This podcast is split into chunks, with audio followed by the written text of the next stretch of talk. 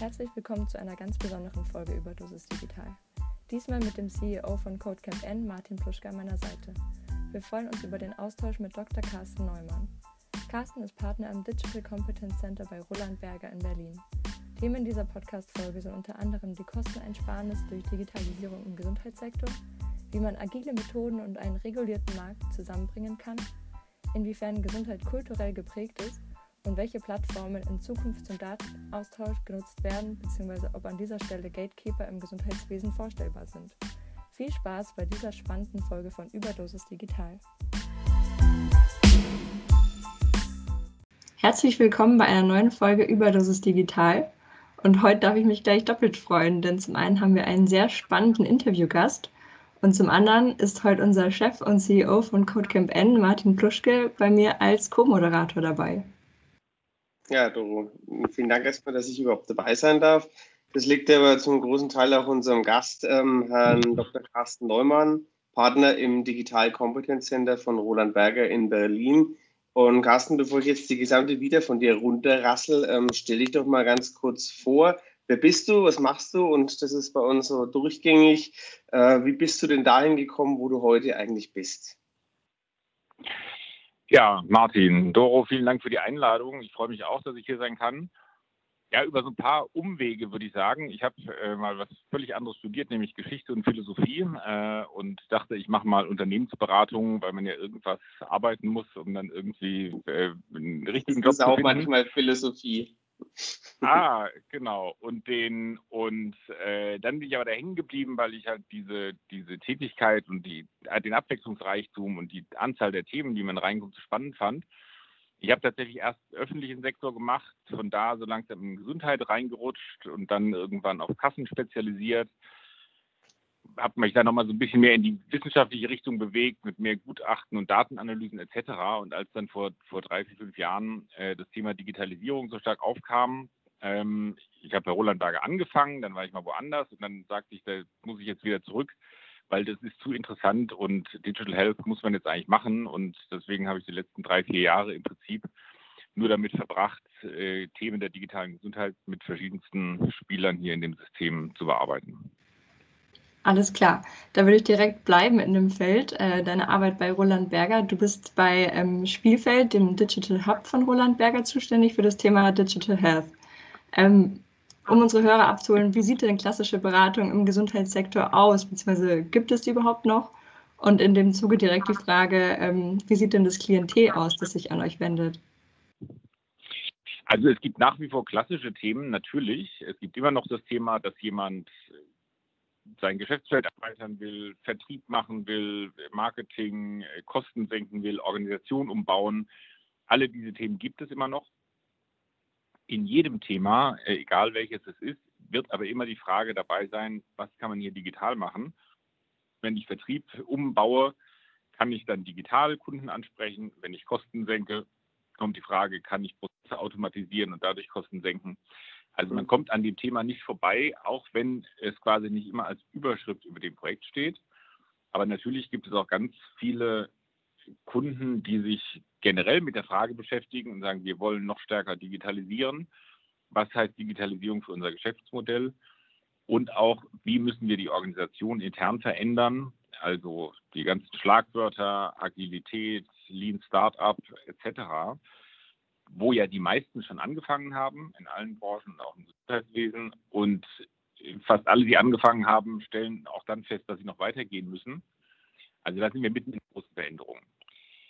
Bei der Klientel ist es so, dass wir im Prinzip alle Sektoren des Gesundheitswesens beraten, also Krankenversicherungen, GKV, PKV, Industrie, also Pharma- und Medizintechnik äh, und auch Leistungserbringer, insbesondere natürlich die Krankenhäuser ab und zu auch mal, ähm, auch mal äh, den öffentlichen Sektor, der das Ganze reguliert. Und es ist für uns ganz wichtig, dann auch zwischen diesen Sektoren einen gewissen Austausch zu haben, weil die zwar immer Interaktion hatten, aber durch die Digitalisierung ist es ja so, dass jeder Einzelne quasi seinen, sein Aktivitätsfeld erweitert, weil man zum Beispiel eben Apps auf den Markt bringt und digitale Versorgung anbietet und man dann aber ein Feld trifft, wo die anderen Akteure ebenfalls tätig sein können, mhm. und wir jetzt quasi Gesundheits-Apps haben, die von Startups gemacht werden, von Krankenkassen, von Pharmaunternehmen und auf einmal auf einem Markt miteinander treffen. Und deswegen finde ich es wahnsinnig wichtig, gerade in der digitalen Welt die verschiedenen Blickwinkel zu kombinieren und auch mitzudenken und sagen, was werden denn die anderen tun? Okay, und Carsten, jetzt hätte ich, hätte ich da mal zwei, zwei Fragen. Du hast zum einen das Thema Kostenersparnis im Bereich Digitalisierung mhm. im Gesundheitswesen erwähnt. Ist es wirklich immer nur Kostenersparnis oder sehen wir uns jetzt auch in einer ganz neuen Form ähm, gegenüber, also wie man Gesundheit auch denken kann. Und ähm, das Zweite, was ich eigentlich fast noch spannender finde, in so agile Vorangehensweisen im Health-Sektor, der auch sehr stark reguliert ist. Ähm, wie, wie ist das in Einklang zu bringen? Ja, also zu der ersten Frage, das ist natürlich jetzt so ein bisschen aus der aktuellen Situation geboren. Ich glaube, vor einem Jahr wäre einem das, äh, die Assoziation gar nicht in den Sinn gekommen oder auch noch vor einem halben Jahr. Äh, jetzt haben wir natürlich das Thema, dass wir nicht nur äh, quasi allgemein äh, natürlich schwierige Situationen in der Wirtschaft bekommen. Das wird auch den Gesundheitssektor treffen. Noch nicht dieses Jahr, aber nächstes Jahr, wenn dann quasi die Arbeitslosenzahlen leider steigen werden oder Insolvenzen und mhm. einfach die Einnahmen der, der Krankenversicherung, der gesetzlichen Krankenversicherung stark zurückgehen werden. Also wir werden äh, leider, nachdem lange immer mehr Mitglieder kamen, immer mehr Einnahmen, werden wir da sicher nochmal eine Kostendiskussion bekommen. So, bisher war es aber so, da hast du ganz recht, ähm, dass die, die, Player wirklich mit, mit großer Lust auch, mit großem Interesse gesagt haben, jawohl, das, der Sektor ist interessant, da müssen wir was Neues aufbauen. Äh, viele haben neue Einheiten aufgebaut, äh, eigene Labs oder äh, irgendwelche, irgendwelche Ableger hier in Berlin, wo man mhm. forschen kann und, und Startups treffen kann und so weiter. Also da ist auch einiges investiert worden. Äh, und ich hoffe natürlich auch, so wie du sicherlich, dass diese Dinge auch überleben und man dann quasi auch sagt, wir müssen weiter in den Markt rein und möglicherweise noch aktiver in den Markt rein, weil da auch gute Chancen einfach für die Versorgung sind äh, und, und für jeden Einzelnen. Ja, also insofern natürlich nicht nur Kosten, aber es wird jetzt, glaube ich, schon eine größere Rolle spielen. Die Gewichtung wird sich da verschieben. Okay, Kannst du die zweite Frage mal wiederholen, bitte? Die zweite Frage ist, wie man mit, mit agilen Methoden in einem äh, regulierten Gesundheitsbereich, ja. äh, wie sie das ähm, ja, zusammenbringen. Also bei uns heißt es immer Continuous Improvement. Ich bin nie fertig. Ich bin auch nie 100% fertig und ähm, das sehe ich halt so ein bisschen schwierig, ähm, weil bei Gesundheit ähm, kann ich halt nicht rumexperimentieren. Also das ist grundsätzlich richtig. Also erstmal geht allerdings Agilität natürlich innerhalb der Organisationen. Also ich kann die Entwicklungsprozesse, die ich dort habe, eben auf eine andere Art machen und auf eine neue Art. Ja. Viele, ich meine, ein wesentlicher Bestandteil von Agilität ist ja Kundenorientierung, was bei ganz vielen äh, im Gesundheitswesen noch ein Defizit ist, weil man sich viel zu wenig mit dem Kunden auseinandersetzt. Äh, und auch das sind Dinge, die alle Unternehmen jetzt schon nachholen können, auch innerhalb der Regulierung. Also was ich damit meine, ist übrigens folgendes, dass man quasi, also jeder macht Marktforschung, Kundenbefragung und sowas, aber wirklich vom Kunden her zu denken, äh, fällt da viel noch schwer und das ist mhm. teilweise noch etwas paternalistisch geprägt bei unserem Gesundheitswesen. Ja, man macht Dinge für den Patienten, natürlich beansprucht man zum Wohle des Patienten, aber man fragt äh, ihn oder sie eben nicht, äh, die Patienten, wie sie es haben wollen. Also nicht nur da, nicht nur da. Ja, die Agilität im Gesundheitswesen sehr gut. Was jetzt die Einführung digitaler Anwendungen betrifft, äh, das ist natürlich ein Thema.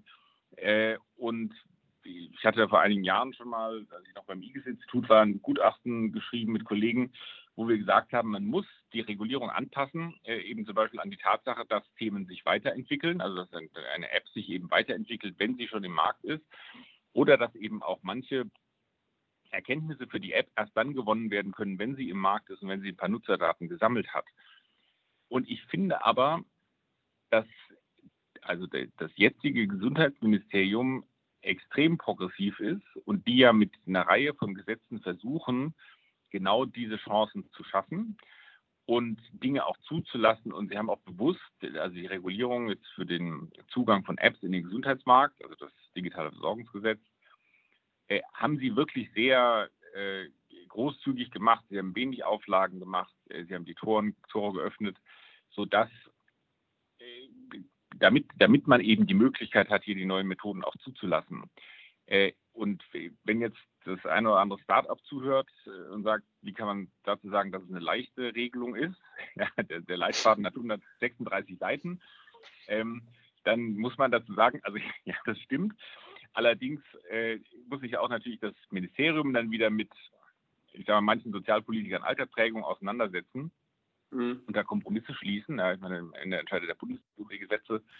Und ähm, ja, da ist vieles noch sehr deutsch geraten, aber innerhalb des Spektrums dessen, wie wir in Deutschland Dinge regeln, ist da wirklich ein sehr klarer Wille und total begrüßenswert, äh, äh, Platz für Innovation zu schaffen. Also man kann mehr machen, aber ich finde das schon sehr gut, was sie bisher geleistet haben. Ähm, immerhin, aber also es ist ziemlich viel in Bewegung. Ähm, Jetzt trifft so Old Economy ähm, auf New Economy, ähm, das hast du auch schon erwähnt. Aber lass uns mal über das Thema Akzeptanz von diesen Digitalisierungsmaßnahmen mhm. im Gesundheitsbereich sprechen. Mhm. Ähm, was, ja, welche Rolle spielt denn der Hausarzt? Also für mich so ein bisschen der Cerberus äh, für dieses Gesundheitswesen. Welche Rolle spielt der hier? Weil ich habe so den, den persönlichen Eindruck, dass jetzt so ein niedergelassener Arzt, der hat schlichtweg überhaupt keine Zeit mehr, sich so mit äh, diesen kleinen innovativen Lösungen zu beschäftigen. Also mir fehlt gerade so die Vorstellung, das Startup hat irgendwie ein, ein, eine fancy neue Idee ähm, und will eine Viertelstunde beim Hausarzt haben. Das not gonna happen. Also das wird, kann ich mir nicht vorstellen, dass das passiert. Wie siehst du das? Also das mit der Zeit ist sicher ein Punkt. Ich glaube, bei den Ärzten, also wir machen viele Workshops auch mit Ärzten, weil die natürlich eine Schlüsselstelle haben in der, in der Verbreitung der Innovationen. Und es gibt ein unglaublich breites Spektrum. Also es gibt ja ganz viele Ärzte, äh, die, sehr, die sehr offen sind für Technik und sich also Videosprechstunden eingerichtet haben, vor Corona die Möglichkeit eingerichtet haben, aus der Ferne auf ihre Patientenakten zuzugreifen, Patienten elektronisch zu kommunizieren und so weiter. Also da gibt sicher alles Mögliche und es ist im Übrigen auch nicht nur altersabhängig weil manchmal gesagt wird, naja, die Jungen machen das dann. Also das würde ich auch sagen, es geht schon quer durch. Richtig ist, also der normale niedergelassene Arzt wird sich nicht mit allen Apps befassen können, die da jetzt auf den Markt kommen. Äh, da wird es möglicherweise im Vertrieb irgendeine Form der Bündelung geben. Da sind manche Player auch schon unterwegs, dass man sagt, jemand hat so einen ganzen Bauchladen von Apps sozusagen im Angebot, geht damit zum Arzt und erklärt ihm das. Ähm, die Ärzte haben leider auch ein paar grundlegende technische Hürden. Also äh, die müssen dann teilweise ihre, ihre Praxisverwaltungssysteme anpassen, um dann manche Technologien sozusagen machen zu können. Und das ist, daran hat niemand Freude, oder fast niemand, ja. Äh, das ist einfach mühsam, das so wie zu Hause den WLAN-Router neu einrichten oder sowas. Äh, wenn man das nicht tun muss, tut man es nicht. Und, und äh, da sage ich auch durchaus ein Verständnis. Äh, da muss man, glaube ich, mal ein bisschen helfen und auch also von gesetzlicher Seite dafür sorgen, dass dann eben zum Beispiel Hersteller das ermöglichen, dass die Technologien dann auch einsatzbereit sind. Ja. Mhm. Man hat auch teilweise noch Regelungsbedarf in den ganzen, äh, in den ganzen Regelungen rund um die Patientenakte, weil jetzt die Schnittstelle von Arzt zur Patientenakte, da muss ein Gerät einsetzen, dann ist auch veraltete Technik eigentlich, man könnte eine Software-Schnittstelle haben, da muss ein Connector einsetzen, die sind noch nicht fertig, man muss alles einrichten, das Praxispersonal schulen und so weiter. Das ist alles kompliziert. Manche elektronischen Formulare sind komplizierter, wenn man sich ein, ein Rezept anguckt. Das hat der Arzt heute quasi fertig unterschrieben, hat einen Stapel am Empfang liegen. Na, und wir kennen das alle. Du gehst zum Arzt, der sagt, das und das bekommen Sie, gibt es in seinen Computer ein und vorne am Empfang bekommt man das dann ausgedruckt. Mhm. Wenn es ein elektronisches Rezept sein sollte, dann wäre es Stand heute noch so, dass er sich erst mit einer Zwei-Faktor-Authentifizierung dafür freischalten muss, bevor er das Rezept ausstellen kann. Also bei jedem mhm. Prozess hat er eine Verzögerung. Ja. Mhm. Es ist äh, also quasi ein negatives UX. Und es ist den Verantwortlichen auch bewusst und man sucht dann nach Lösungen, das heißt dann Stapelsignatur oder sowas, dass man quasi dann vorab das, äh, oder einmal sich nur freischalten muss. Aber was ich nur sagen will, also mir ist es wichtig äh, zu sagen, das hat jetzt nicht die Ärzte sind jetzt nicht irgendwie bockig oder sowas, das hat keine äh, Gründe der, also nicht nur ähm, äh, von Besitzstandwahrung oder sonst was, äh, sondern dass sie zu konservativ sind, dass sie es nicht machen. Es gibt teilweise einfach objektive Schwierigkeiten. weil man neben der 50, 60-Stunden-Woche dann einfach nicht mhm. seine Praxis-IT nochmal modernisiert. Also da braucht man vielleicht noch ein bisschen mehr Unterstützung und Förderung. Nicht unbedingt Geld für alle, aber dass man es technisch einfach leichter macht. An der Stelle mit äh, Stichwort technische Hürden würde ich gern äh, einschreiten bzw. eine Frage stellen, mhm. und zwar Stichwort Corona-Krise. Ähm, also das ist jetzt eine Verallgemeinerung, aber mir hat das schon aufgezeigt, dass eine einfach die flächendeckende Digitalkompetenz in Deutschland ähm, eher schlecht ist, habe ich so das große gesamte Bild. Und das hat nicht nur was mit Technologie oder Infrastruktur zu tun, sondern irgendwie auch mit dem fehlenden Mindset in der Bevölkerung. Und du hast vor kurzem erst das Buch geschrieben, Digitale Gesundheit in Europa. Mhm. Da würde ich gerne drauf eingehen. Ähm, wie ist denn aus deiner Sicht die aktuelle Lage und Situation, jetzt nicht nur in Europa, vielleicht auch in Deutschland in diesem Segment? Also mit Mindset meinst du jetzt auch die Bevölkerung, ne? also die Patienten quasi. Ich glaube, wir sind, also erstmal zu dem ersten Teil der Frage vielleicht, wir sind ja in Deutschland tatsächlich alle so erzogen, dass wir quasi, dass die Arzt-Patienten-Kommunikation im Arztzimmer stattfindet. Wenn man, mhm. es gibt ja eine, sagen wir, recht bekannte Anwendung, äh, die ursprünglich mal in Deutschland entstanden ist, Clara, das ist eine Patientenakte, äh, die, sich hier nicht durchsetzen konnte und die das dann jetzt in den USA machen, die regeln Arzt-Patienten-Kommunikation eben über alle Kanäle, also das ist dann E-Mail, Chat, SMS und so weiter. Und alles landet in der Akte, weil eben viel mehr Kommunikation außerhalb dieser Sprechstundensituation stattfindet. Und ähm, den, und das kann man hier gar nicht übertragen, weil niemand daran gewöhnt ist, so zu kommunizieren, also weder Arzt noch Patienten. Also leider ist es so, da gebe ich recht, wir sind alle so sozialisiert, dass wir sagen, wenn wir halt eine Nachfrage haben zu irgendwas, dann gehen wir halt in die Arztpraxis. Und der Arzt bestellt uns auch ein in die Arztpraxis, um irgendein äh, Ergebnis zu besprechen von der Blutabnahme obwohl, mhm. obwohl er einen dann weder anfasst, noch irgendwo reinschaut, noch sonst was, sondern man einfach da am Tisch sitzt und miteinander spricht. Das könnte man auch per Telefon, Video äh, oder sonst wie machen. Jetzt braucht man nicht mehr Digitalisierung, ne? man könnte einfach anrufen.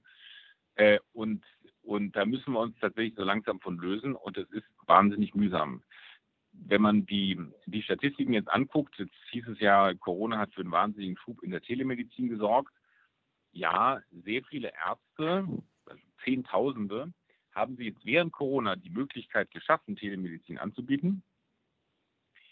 Wenn man dagegen schaut, wie viele Stunden Telemedizin abgerechnet wurden, äh, da gab es mal eine Veröffentlichung von der Kassenärztlichen Bundesvereinigung vor kurzem, dann sind das sehr wenig, das sind also wenige Stunden pro Arzt in Woche. Also selbst, okay. selbst während Corona und während Lockdown, also wenn man es für alle Ärzte verteilt, ist es maximal eine Stunde pro Arzt in Woche. Wenn man sagt, nur die, die Telemedizin machen, das sind es vielleicht drei oder vier aber halt von 40, 50 Praxisstunden, also ist relativ bescheiden. Also insofern, ja, das ist Mindset, aber auch im Sinne von Gewöhnung und da müsste man, glaube ich, noch einiges ändern. Äh, unsere Nachbarn sind da teilweise völlig anders drauf.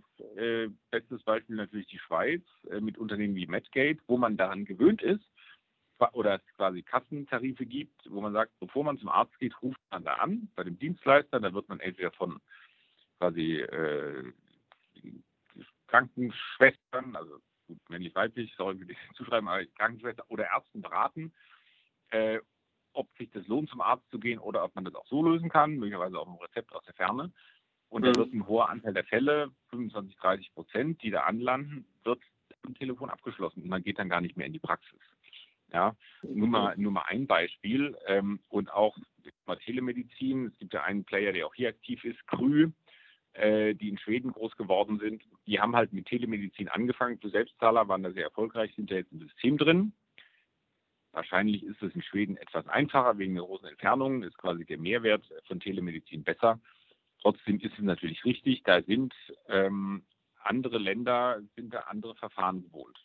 Gesundheit ist wahnsinnig stark äh, kulturell, gesellschaftlich geprägt und es ist ganz schwer, leider solche, solche Dinge zu übertragen. Okay, dann ist mir mal spannend, dass Gesundheit kulturell geprägt ist. Äh, die Sichtweise hatte ich tatsächlich noch nicht. Ähm, ich bin auch Techniker und von daher ist für mich das Thema Daten auch relativ spannend. Also wenn wir äh, von Digitalisierung in Summe reden, kommen wir an Daten nicht vorbei. Und gerade auch bei dem Thema digitale, ähm, digitale Gesundheit. Ähm, wir hatten zuletzt im Podcast hier, ähm, ich glaube, den Thilo Mar von den Healthineers. Da habt ihr, Doro, über das Thema äh, Vernetzung von Daten gesprochen. Und Carsten, du schreibst ja in deinem Buch mhm. Digitale Gesundheit in Europa unter anderem auch über das Thema Realisierung eines einheitlichen europäischen Datenraums und dann auch in Kombination mit neuen politischen Rahmenbedingungen. Das ist jetzt ein abendfüllendes Thema, aber kriegen wir es trotzdem irgendwie so in mhm. der Nutshell ganz kurz hin? Was ja. dazu sagt? Also wenn man sich fragt, warum muss man Dinge in Europa gemeinsam machen, in der Digitalisierung, in Gesundheit, dann würde ich zwei Dinge hervorheben. Und zwar Punkt eins, am wichtigsten finde ich, dass es einen gemeinsamen Markt gibt, also gerade für die, für die Anbieter von Apps oder von Ligas, weil der Punkt, dass wir in, USA, in den USA und China ähm, schon sehr große Gesundheitsunternehmen haben, digitale, und auch eine Reihe von Unicorns, hängt natürlich auch damit zusammen, dass die jeweils einen sehr großen Heimatmarkt haben ja, bezüglich Verbreitung, Datenbasis etc. Und ich glaube, wir müssten auch in Europa oder in der EU einen großen Heimatmarkt schaffen, damit eben jemand, der zum Beispiel in Deutschland seine App zugelassen hat, diese dann auch automatisch im Ausland vertreiben kann. Das gibt einen größeren Markt, damit kann man mehr Geld von Investoren einsammeln, man kann besser forschen, man kann bessere Dinge entwickeln und hat später auch eine bessere Kapitalbasis, um Dinge möglicherweise weltweit, weltweit rauszubringen. Das finde ich extrem wichtig. Und der zweite Punkt, der natürlich extrem wichtig ist, ist das Thema Daten zusammenführen, weil man sagen könnte, naja, 80 Millionen Deutsche oder 82, 83 werden ja wohl genug Daten liefern.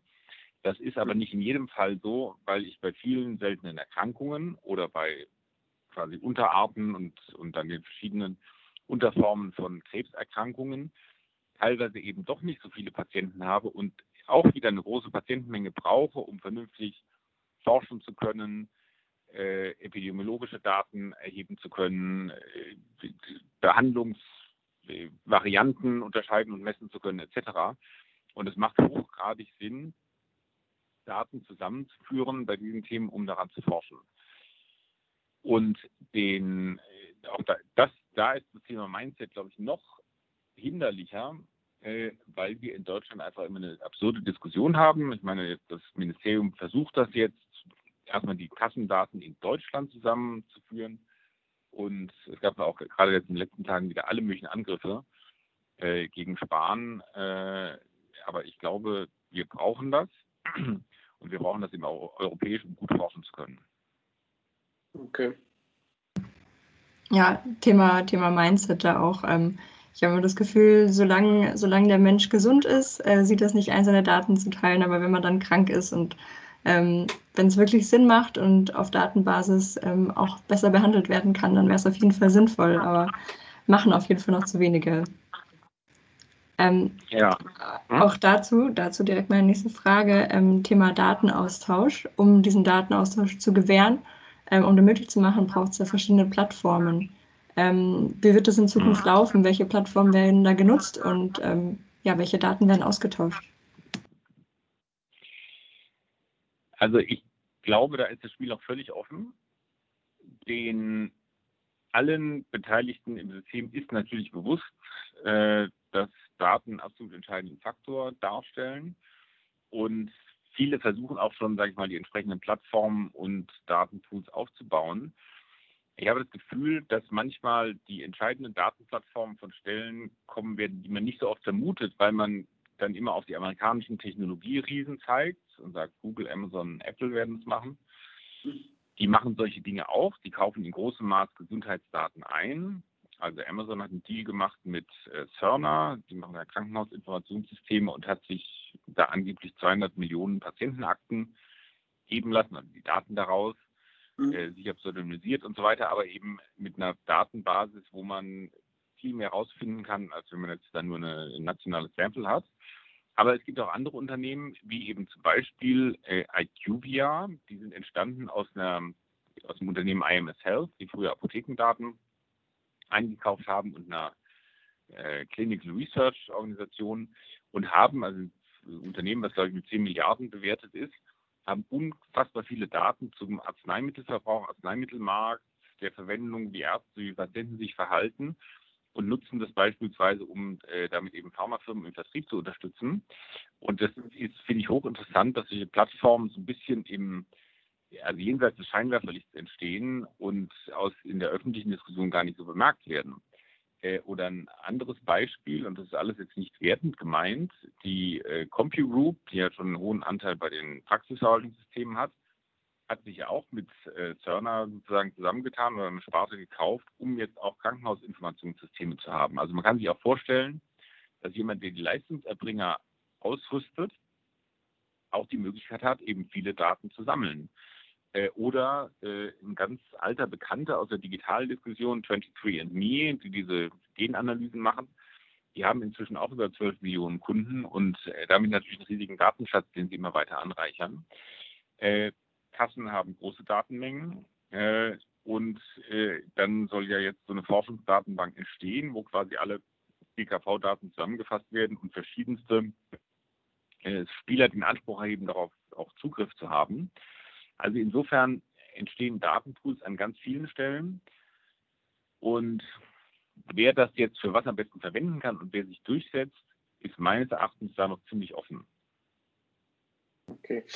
Du hast äh, mit diesem Thema Plattform beschäftigt mich so ein Punkt, ähm, auch Gatekeeper-Funktionen. Also mhm. in, meiner, in meiner Welt hast du halt eine Plattform und dann hast du irgendwann so einen ähm, hast du einen Gatekeeper, der da drauf sitzt. Bei Gesundheit sehe ich das tatsächlich ähm, schwierig und ähm, ja, du, also du kannst halt nicht, dass die Plattform dieser Gatekeeper dann den Zugriff auf diese ähm, auf Gesundheitsleistungen hat. Wie, wie siehst du das oder ähm, ist, ist da dann der laute Schrei nach Regulatorik berechtigt? Irgendwann, irgendwann wird man das womöglich regulieren müssen.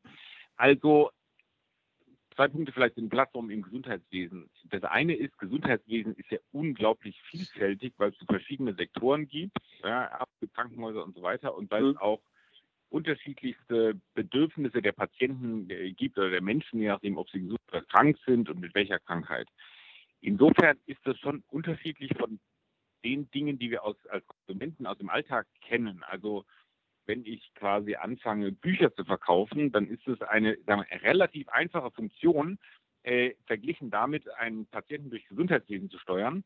Und die Interessen sind auch viel ähnlicher, weil jeder, der quasi da zu Amazon ging, also in der Anfangszeit, wollte halt Bücher kaufen. Das ist mhm. völlig uniform, während ein gesunder 20-Jähriger und ein multimorbider 80-Jähriger unglaublich unterschiedliche Bedürfnisse haben. Äh, deswegen glaube ich, wird es eher ein Nebeneinander verschiedenster Plattformen geben, die teilweise auch quer zueinander liegen, die unter sehr unterschiedliche Funktionen erfüllen. Mhm. Äh, ich kann mir schon vorstellen, aber es könnte dazu kommen, so, es sind Szenarien denkbar, wo jemand sowas Gatekeeper-ähnliches hat. Wenn du mal denkst, es gibt ja viele Startups, die versuchen, Arzttermine zu vergeben. Äh, mhm. Und die haben im Moment, hat in Deutschland zumindest noch keiner kritische Masse. Die sind alle, ich weiß nicht, ich glaube bei unter 10.000 Ärzten, also von 140.000 Praxen, die wir haben. Also das ist noch ein relativ geringer Marktanteil. Äh, man, jetzt kann man sich vorstellen, dass entweder jemand, äh, manche dieser Unternehmen haben sehr viel Kapitalausstattung, äh, es so, schafft, so weit organisch zu wachsen, dass er einen hohen Anteil der Ärzte hat, oder dass sie eben auch, so wie jetzt diese Essenslieferanten, einfach sich gegenseitig kaufen und dadurch aggregiert werden. Und wenn, wenn man jetzt quasi in einer Region wäre, wo 30, 40, 50, 60 Prozent der Ärzte nur noch über eine Plattform buchbar sind, mhm. äh, dann entsteht schon sowas wie eine Gatekeeper-Funktion. Das muss dann noch nicht äh, gesteuert werden, aber es ist zumindest jemand in der Position, dass das machen könnte. Ja. Äh, so, das ist das eine. Und das andere ist, wenn man jetzt, wie gesagt, wieder aus Deutschland rausgeht ein bisschen und eben noch bei dem Schweizer Beispiel bleibt, dann hat, haben die ja quasi mit Medgate als Gatekeeper, den die Versicherten freiwillig wählen, weil sie sagen, ich mache einen günstigeren Tarif, und dafür mhm. unterwerfe ich mich quasi dem Gatekeeper. Das ist in Deutschland theoretisch denkbar, kulturell wahrscheinlich auch noch nicht akzeptiert, aber wer weiß, ob das irgendwann kommt. Also insofern, ich kann mir das schon vorstellen und ich glaube, ich glaube, dass das auf Seite der Gesetzgeber auch noch niemand richtig durchdacht hat, also ohne irgendwen anzugreifen, weil es im Moment noch sehr abstrakt ist, ja, und weil man noch mhm. gar nicht weiß, wo entstehen denn jetzt diese Plattformen. Ich kann mir schon vorstellen, dass man in Zukunft ein bisschen aufpassen muss. Okay. Ähm, vielleicht zum Schluss noch so für mich ein, ein Thema habe ich jetzt neulich gehört. Ähm, so Return on Health from Sick Care to Healthcare. Ähm, wie sieht denn aus deiner Sicht äh, die Krankenkasse der Zukunft aus? Und vor allem, welche Leistungen werden jetzt, wenn man das mal ähm, aufgreift, die Gesundheitskassen der Zukunft anbieten? Und vor allem, wir sind ja ein Spin-off von einem Kostenträger, wie soll das Ganze finanziert werden? Das ist so für mich noch die große Frage. Ja, also ich glaube, ich fange bei dem letzten vielleicht mal an. Also den, wir, wir werden natürlich das Thema haben, dass jetzt noch mehr Innovationen ins System kommen. Und zwar kommt das mhm. aus zwei Hauptrichtungen. Natürlich aus der Digitalisierung. Ja, wobei da jetzt im Moment noch nicht so die riesen Kostenexplosionen zu erwarten sind, wenn man sich die heutigen Preise da erstmal an, ansieht. Aber auch aus der Verbindung von Pharma und Gentechnik, wo ja unglaubliche Heilungserfolge teilweise möglich sind, was aber auch sehr, sehr teuer ist. Äh, manche Fälle gingen da durch die Presse mit, mit Medikamenten, mhm. die dann sechs oder sogar siebenstellige Beträge kosten für einen Patienten. Also es wird weiterhin viel Innovation ins System kommen und das ist auch gut, weil wir ja alle länger und gesünder leben wollen. Äh, und bisher ging das immer ganz gut dadurch, dass ja auch Innovationen quasi den Patentschutz verlieren und damit günstiger werden ich glaube, dieser Prozess wird sich auch fortsetzen. Also den, den, wir haben immer eine allmähliche Kostensteigerung von Gesundheit, also auch im Vergleich mhm. als Anteil am Bruttoinlandsprodukt, weil es eben immer mehr Innovationen gibt, die Leute dann länger leben und quasi mehr Behandlungen in, der Lebensdauer in Anspruch nehmen. Äh, und das wird auch weitergehen, glaube ich. Das wird ein bisschen, bisschen teurer werden. Ich halte das aber für die nächsten Jahre oder sogar Jahrzehnte auch für finanzierbar äh, wenn du jetzt vergleichst, wo wir stehen, Anteil von Gesundheit am, am BIP, ich weiß nicht ganz genau, etwa 12 Prozent und die USA sind da nochmal deutlich höher. Oh, nee, ich glaube, wir sind bei 15, USA bei 20. Also man kann auch mit 20 Prozent leben. Mhm. Ähm, und ich glaube, das wird eine Weile noch verkraftbar sein. Also solange die Wirtschaft normal läuft und sich weiterentwickelt. Ja, wenn es irgendwie eine langanhaltende Krise käme, müssen wir neu nachdenken. Also ich finde, das wird finanzierbar sein und wir wollen auch quasi einen höheren Anteil des Geldes für Gesundheit ausgeben, weil wir, wie gesagt, weil es unser Hauptinteresse ist als Menschen, äh, gesund zu sein.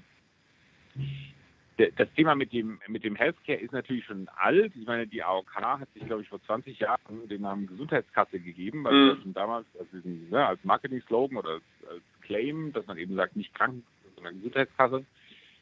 Also ganz ehrlich, ich glaube da nicht so richtig dran, weil ähm, man kann ein, also mit Kranken kann man einfach viel mehr Geld verdienen als mit Gesunden.